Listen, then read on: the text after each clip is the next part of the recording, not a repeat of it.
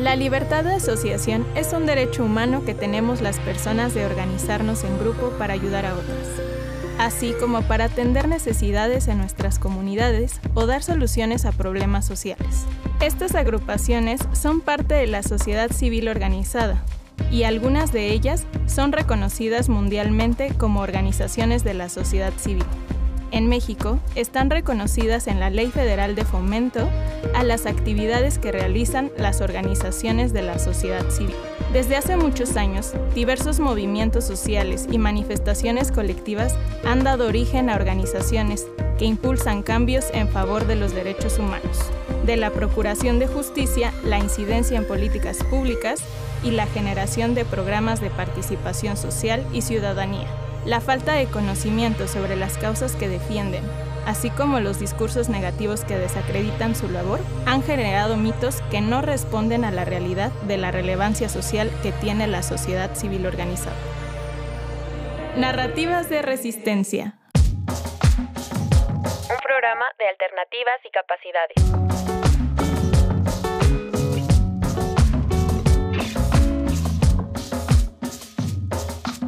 Estás escuchando Narrativas de Resistencia. Bienvenidas, bienvenides y bienvenidos una vez más a Narrativas de Resistencia. Yo soy Xochil Quesada y en este episodio me acompaña nuestra querida Cristina Gómez, quien es coordinadora de proyecto de incidencia en alternativas y capacidades. Y bueno, quiero cederte la palabra para que tú misma te presentes con la audiencia. Muchas gracias, Och. Hola a todas y todos. Muchas gracias por la invitación. Estoy muy contenta de acompañarles el día de hoy en este podcast. Bueno, pues como escuchamos en la entrada de este episodio, hoy vamos a estar conversando sobre algunas ideas negativas que han derivado en mitos sobre lo que conocemos como sociedad civil organizada. Para iniciar a desmitificar estas ideas, primero me gustaría que iniciemos a platicar sobre las distintas formas que hay de organización entendemos por sociedad civil organizada a una pluralidad de formas de organización política y social y en ese sentido te cedo también la palabra, Cris, para que nos cuentes un poco sobre las diferencias que hay.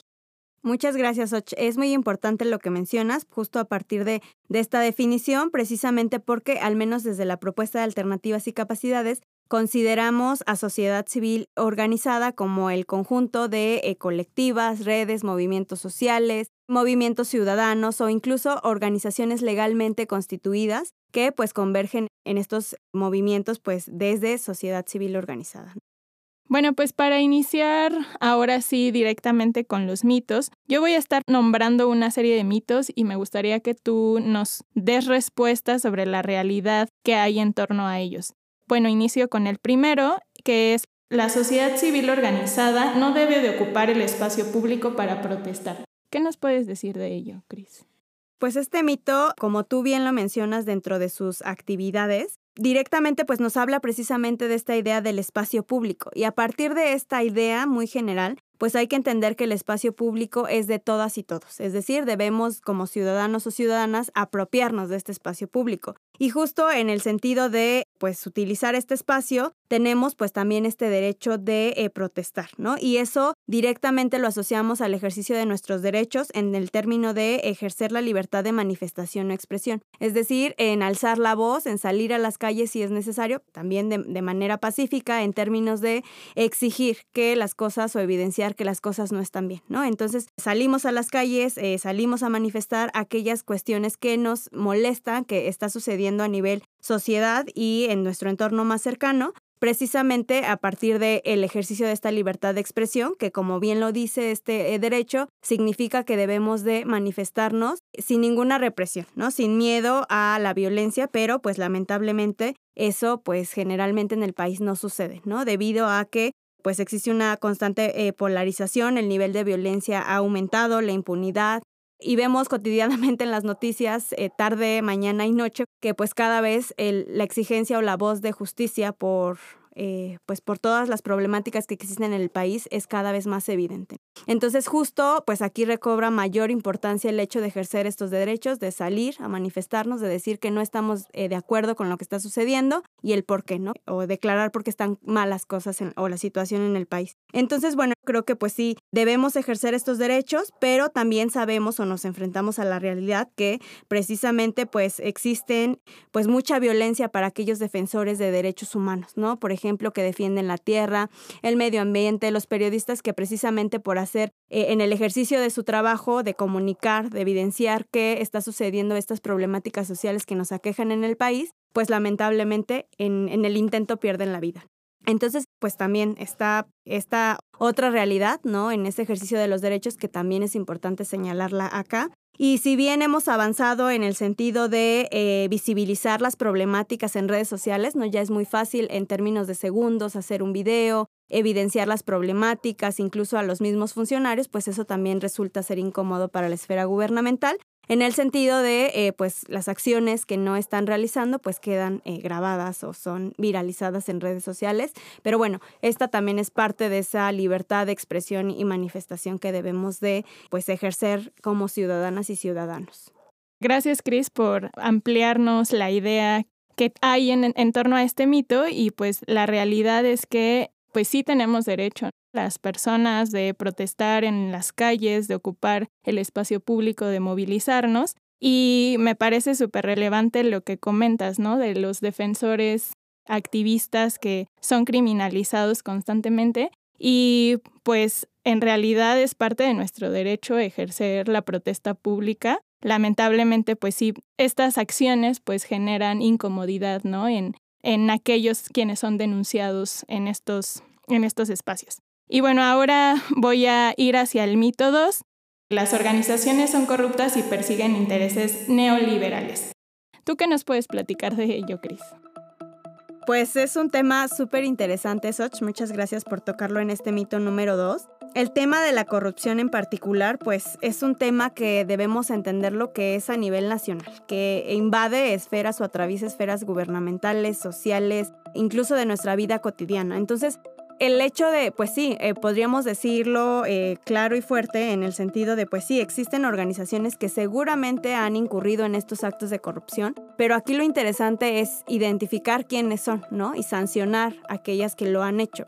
Pero el problema, eh, lamentablemente, que hemos encontrado a nivel nacional es que se generaliza, ¿no? A todas nos ponen en el mismo saco estigmatizando, ¿no? Que todas somos corruptas, que todas lavamos dinero, que todas desviamos recursos. Entonces, bajo esta perspectiva, pues es importante hacer un alto y hacer el énfasis que, pues no todas somos iguales. Eh, y en ese sentido, si la autoridad ya tiene evidencia de quiénes porque seguramente si lo dice de manera pública es porque tiene evidencia de ello, ¿no? Entonces, si ya identificó quiénes son estas eh, organizaciones, pues la invitación es que las sancionen, ¿no? Y que no nos pongan en el mismo saco a todas y que no generalice. Y pues todavía esto pues es más importante porque, insisto, la corrupción es eh, transversal, ¿no? A toda nuestra vida, en distintos espacios y pues es, un, es una problemática incluso que se tiene que abordar desde la política pública o desde la perspectiva, ¿no? De política pública. Y bueno, también es importante hacer hincapié que polariza o en este contexto eh, que generalmente entre somos buenos, malos, ricos, pobres y demás, pues también permea mucho esta idea de, las corruptas son, son malas y las que no lo son son buenas, ¿no? Entonces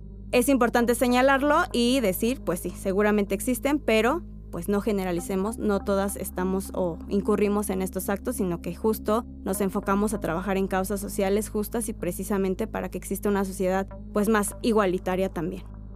Sí, Cris, pues muchísimas gracias por darnos un panorama tan amplio de, esta idea que creo que es de las más popularizadas, ¿no? O, o de las que más se tiene en el imaginario social que somos corruptas, que las organizaciones pues son aparatos con los que se puede hacer corrupción y me parece súper relevante eso que nos comentas, ¿no? En general la corrupción es un tema social que se tiene que atender desde ahí, como desde la política pública. Y bueno, más adelante vamos a recuperar esta idea dentro de los siguientes mitos, porque hay diferentes mecanismos a través de los cuales las organizaciones, la sociedad civil, pues transparenta lo, que realiza, ¿no? Con los recursos que recibe.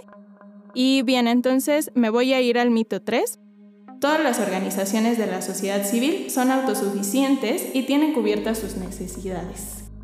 ¿Qué nos puedes decir sobre eso? Muchas gracias, Och, por comentarnos precisamente este tema o este mito, que pues en realidad es eso, es un mito, no es una realidad. Las organizaciones no tenemos esta autosuficiencia o todos los eh, recursos necesarios para atender nuestras causas sociales. Si bien es cierto, pues las organizaciones necesitamos de personal pues capacitado, profesional, que conozca y que entienda pues, eh, pues este mundo de sociedad civil organizada, ¿no? En, términos de pues cómo apoyamos a otras causas sociales o a otras personas que más lo necesitan, ¿no? Llámese eh, pues atención a, jóvenes en situación de calle, a personas que pues sí están defendiendo derechos humanos y que pues también desde nuestra trinchera apoyamos o contribuimos para que lo hagan de una manera mucho más pues propicia. Pues el hecho tan solo de necesitar eh, recursos, pues sí, es importante porque son, son limitativos, es decir, no contamos con recursos humanos suficientes, administrativos, financieros, incluso de infraestructura. Eh, justo el tema, por ejemplo, de contar con una oficina, ahora en la pandemia, pues resultó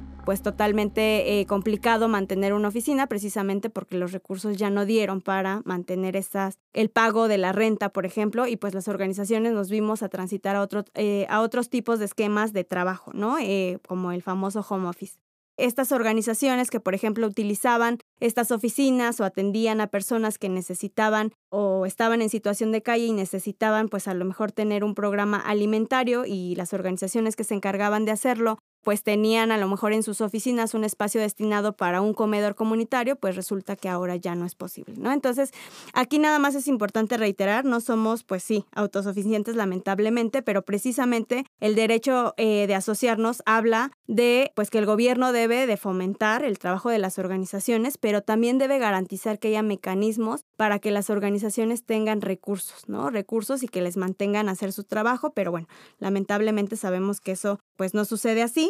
Y bueno, también es importante mencionar que este mito pues también hace referencia a que muchas veces se romantiza la precarización laboral, ¿no? Es decir, que las organizaciones o los que trabajamos en las organizaciones no debemos de cobrar por eh, los servicios que estamos brindando. Al final del día sí es una labor social sí contamos con voluntariado, pero justo si estamos en las organizaciones también es por convicción, ¿no?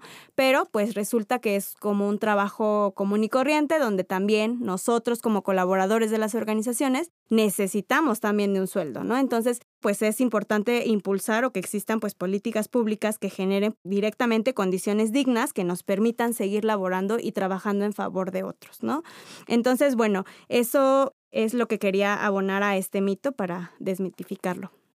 La verdad es que es súper abundante la información que nos compartes y también me gustaría eh, expresar, ¿no? Ahí como un comentario sobre aquellas organizaciones, por ejemplo, que no están constituidas, como son los movimientos de defensores de derechos humanos, de periodistas, de mujeres, que incluso, como tú decías, ni siquiera habían previamente contado con una oficina y esto deriva en que su propia labor sea un poco más riesgosa. Entonces me parece súper relevante lo que comentas y que este contexto de pandemia, pues también ha generado pues dificultades y definitivamente no, no tenemos cubiertas las necesidades que quisiéramos. Y pienso que este mito está súper relacionado con el siguiente que voy a decir, que es el mito 4. Todas las organizaciones no deben de recibir recursos públicos ni cobrar por sus servicios y actividades el tema del mito número cuatro, pues me parece bien interesante porque como ya les decía en el, en el mito anterior, a partir del ejercicio de nuestros derechos, eh, entendemos que el derecho de asociarnos pues no solamente implica el que tú y yo nos asociemos y, trabajemos por una causa justa o a lo mejor con mis vecinas o con la comunidad en la que estoy eh, viviendo, residiendo, sino que también pues evidencia la necesidad de que el gobierno garantice de que existan recursos tanto públicos como privados, tanto eh, nacionales como internacionales, precisamente para que las organizaciones puedan eh, pues desarrollar sus labores. Y también eh, menciona este derecho que el gobierno no debe de poner trabas en términos de políticas públicas o de normatividad que regula el trabajo de las organizaciones precisamente para que lo hagan en un ambiente pues mucho más sostenible a lo largo del tiempo y propicio en el mejor de los casos. Pero lamentablemente en México sabemos que pues pareciera que el gobierno contraataca con políticas incluso fiscales en donde pues eh, pareciera que el objetivo es absorber o asfixiar más bien a las organizaciones en el quehacer que hacen y justo hay que decirlo también, eh, las organizaciones no estamos peleadas con el gobierno y buscamos trabajar juntas. Es importante mencionarlo también porque pues este este derecho a recibir recursos públicos pues generalmente se asocia con este otro mito que hablábamos, ¿no? De las organizaciones son corruptas, lavan dinero, el recurso público en lugar de estar llegando a el beneficiario directo pues está yendo a otros lados, pero bueno, volvemos al mismo tema de eh, es importante que se mire desde otra perspectiva, ¿no? Y eh, en este sentido pues también el hecho de no cobrar pues eh, por nuestros servicios pues la verdad es que pues lamentablemente pues no podemos hacerlo precisamente porque como ya les decía los recursos financieros son escasos y debemos de cobrar por los servicios que estamos ofreciendo, pero pues no tiene nada de malo el hecho de cobrar por esos servicios dado que estamos alineadas a lo que la autoridad nos está autorizando para hacerlo, ¿no? Es decir, trabajamos o generamos talleres, conferencias, seminarios donde tenemos la posibilidad de abrir el horizonte de las personas en términos de ejerzan sus derechos y que justo eso les permita pues conocer estos derechos, pero sí es importante mencionarlo, de hecho para que tengas unos datos mucho más claros, generalmente los recursos públicos que reciben las organizaciones, por ejemplo a nivel federal, recientemente hicimos un artículo en el que mencionábamos que desde 2015 hasta 2019, pues encontramos que solamente de estas organizaciones recibían un 8.5% de esos recursos en, en, total y casi el 80-85 precisamente es de estos servicios, ¿no? Que autogeneran las organizaciones y bueno, otro, eh, otro porcentaje no menor, pero eh, también importante, tiene que ver de cooperación este, internacional, ¿no? Entonces, aquí es importante decirlo, sí lo hacemos, pero es nuestro derecho también de poder ejercer o, ofrecer también incluso que va relacionado con este mito 3 de ofrecer condiciones dignas de trabajo a nuestros colaboradores y pues para eso debemos de tener ingresos que nos permitan hacerlo debido a que pues los recursos públicos pues también son carentes y limitativos, ¿no? Entonces, bueno, esos son datos que eh, tal vez puedan servir como referenciar precisamente que pues eh, de dónde obtenemos nuestros recursos y precisamente también ayuda a evidenciar que pues no necesariamente vivimos de recursos públicos como generalmente en el ideario colectivo pues queda, queda ahí, ¿no? Entonces, bueno, eso me parece importante pues mencionarlo en este mito número 4. Bueno, pues sí, sí, Cris, nos das una gran respuesta también sobre este tema y creo que es una de tus especialidades, ¿no? O sea, justo como nos platicabas, incluso hay una publicación, ¿no? Que está en las redes de alternativas y capacidades hay varios videitos que hemos realizado como organización para hablar de cómo los recursos públicos pues también han sido reducidos en, en, varios años y eso contraviene pues el principio básico de la participación social al que tenemos derecho las organizaciones de la sociedad civil. Bueno, también me parecería importante como destacar que somos una fuente importante de empleo y un aporte a la economía pues nacional y que finalmente somos las personas que conformamos sociedad civil, pues estamos profesionalizándonos, nos capacitamos y en ese sentido pues al final pues tenemos la mala costumbre de comer, entonces definitivamente pues necesitamos eh, obtener otros recursos. Y bueno, voy a pasar al mito 5. Las organizaciones de la sociedad civil no son confiables y son poco transparentes. Creo que es uno de los mitos que se relaciona mucho con el tema de corrupción, pero además, pues la confianza eh, es un tema que está alrededor de las organizaciones de la sociedad civil que me gustaría pues nos puedas desmitificar ahora.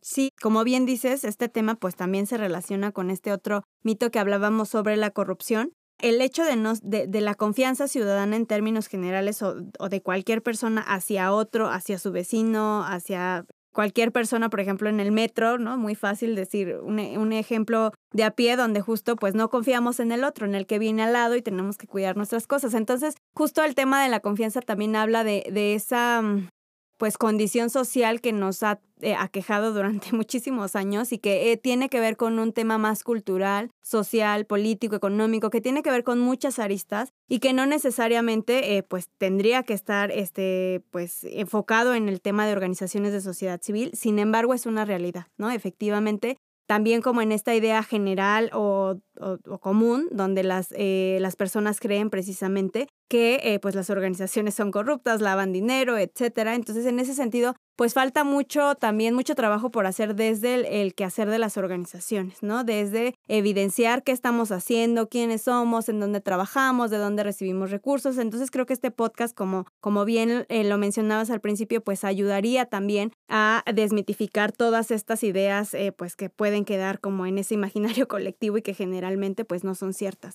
Sobre todo haciendo énfasis en esto que mencionabas de somos poco transparentes, justo estaba reflexionando también mientras te escuchaba nosotras ya en términos legales y normativos tenemos una serie de candados precisamente para pues responder o transparentar los recursos que recibimos.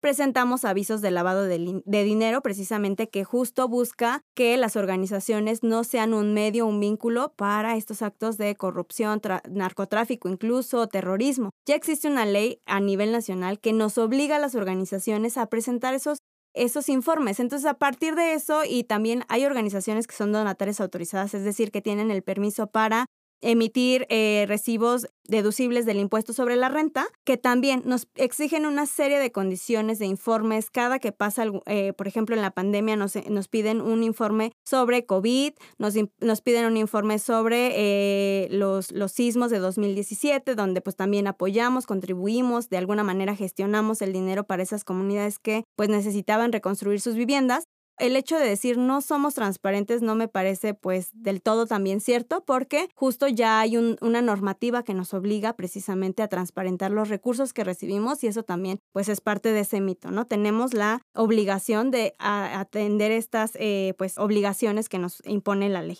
Y en ese sentido, eh, pues quería hacer nada más como énfasis en esto y precisamente debido a que pues existe o permea este desconocimiento de qué son las organizaciones, a qué se dedican y demás, pues como sabes, Och, desde Alternativas trabajamos directamente pues por investigar, generar información accesible, clara, transparente precisamente que eh, permita pues al ciudadano de a pie, a la, persona que pues no tiene nada que ver con sociedad civil organizada, pues que se entere, ¿no? ¿Qué es qué estamos haciendo? Y justo pues hemos generado también eh, campañas precisamente para tratar de erradicar este tipo de acciones y que conozcan que nosotras siempre hemos salido a apoyar en los momentos que pues generalmente son más necesarios como los sismos, como ya lo había mencionado en 2017, ahora el tema del COVID. Estuvimos trabajando de manera muy clara para apoyar pues a quienes más lo necesitaban, ¿no? Entonces, lamentablemente la gente cree que no somos confiables, pero pues no tendremos que hacer justo mucho más trabajo, mucho más labor para llegar a aquellos que pues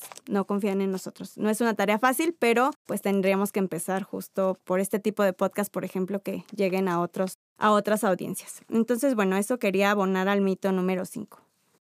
Perfecto, Cris. Pues muchísimas gracias. Eh, gracias por también reconocer que pues la sociedad civil eh, tiene múltiples formas, ¿no? De estar contribuyendo a que eh, los problemas públicos se resuelvan, a posicionar demandas. Y pues justo para ir cerrando, porque ya hablamos de cinco mitos de los que queríamos hablar en este podcast, me gustaría eh, que pudiéramos dar una reflexión acerca de las formas en las que la sociedad puede respaldar el trabajo de las organizaciones de la sociedad civil. Como decíamos en, en varios de estos mitos, algunos movimientos, colectivas, grupos, pues realmente no tienen como una gran infraestructura. Las, las organizaciones que a lo mejor estamos más constituidas, pues también, ¿no? O sea, para seguir haciendo nuestra, nuestra labor para defender nuestras causas, pues necesitamos seguir teniendo recursos, pero no solo económicos, ¿no? Sino como también tú ya lo mencionabas en uno de los mitos, también tenemos la necesidad de recursos materiales, pero también de, del acompañamiento de la ciudadanía, ¿no? Y la propia ciudadanía puede generar sus propias organizaciones. Entonces, para cerrar, eh, yo solo como quisiera preguntarte, ¿qué le dirías a la audiencia qué puede hacer para, para contribuir con nosotras, para que nos conozca, también para que pues se involucre en las causas sociales que estamos defendiendo. Pues me parece que creo que pues la invitación general es veámonos desde la empatía y desde el respeto, ¿no? Justo de aquellas personas que están haciendo o que están luchando precisamente para que haya una sociedad mucho más digna, igualitaria, justa pues que no, seamos empáticos, ¿no? Hasta desde un gracias, eh, eh, en qué te apoyo, al menos emocionalmente. Por ejemplo, con, con, estos defensores de derechos humanos que incluso pierden la vida, pues creo que eh, el hecho también de ser solidarios, pues abona, ¿no? A construir incluso comunidad, a sentirnos mucho más cercanos y que ese, pues, es, digamos, no necesariamente es un apoyo económico, ¿no? Que muchas veces se creería que, que buscamos apoyos económicos, como ya lo dije, sí es necesario, pero no es el todo. También justo el hecho de, em, pues, invitar a las personas que, que nos escuchen en este podcast que pues se involucren en los asuntos de interés público que les eh, en su entorno inmediato pues les afectan, ¿no? Es decir, desde tu barrio, desde tu comunidad, desde el vecino que, que está a lo mejor teniendo problemas que, que, por ejemplo, de violencia, ¿no? Que pareciera que es un tema pues menor, pero pues no. Entonces justo creo que es importante que reflexionemos la importancia, pues sí, de ser más solidarios, empático y, desde todo, desde el respeto hacia la otra persona. E insisto, involucrarnos en estos eh, asuntos de interés público que precisamente pues es una manera de participación ciudadana para contribuir a estas causas sociales. Ahora sí que desde nuestra trinchera vamos a hacer lo que podamos eh, y en nuestro entorno inmediato y con lo que contamos también. Entonces, bueno, esa sería mi, invitación, Soch. Bueno, pues eh, considero que fue muy amplia la información que, que, nos diste. Te agradezco mucho por acompañarnos en este espacio el día de hoy. Y bueno, como dices, hay un buen de causas a las que, con las que las personas se pueden involucrar. Y pues a mí no me queda más que decir gracias Chris por acompañarnos, gracias a la audiencia. Recuerden que eh, en Alternativas y Capacidades podrán encontrar nuestro podcast, nuestros siguientes episodios, también los anteriores. Y pues yo me despido con mucho gusto de haber tenido esta conversación. Muchas gracias, Och. Yo también me sumo a, esta invitación. Consulten las publicaciones de alternativas, son gratis, no les cuesta nada descargarlas y justo precisamente hablan del sector, ¿no? Es decir, eh, en qué gastamos el dinero, qué estamos haciendo, dónde estamos, etcétera. Entonces, bueno, yo muy, muy agradecida también de la invitación y bueno, pues eh, les mando un saludo también a la audiencia. Muy bien, pues ahí quedan las invitaciones de Chris y su servidora. Yo les agradezco nuevamente por escuchar hasta aquí en este episodio y nos vemos en la próxima emisión de Narrativas de Resistencia. Hasta pronto. Narrativas de Resistencia. Un programa de alternativas y capacidades.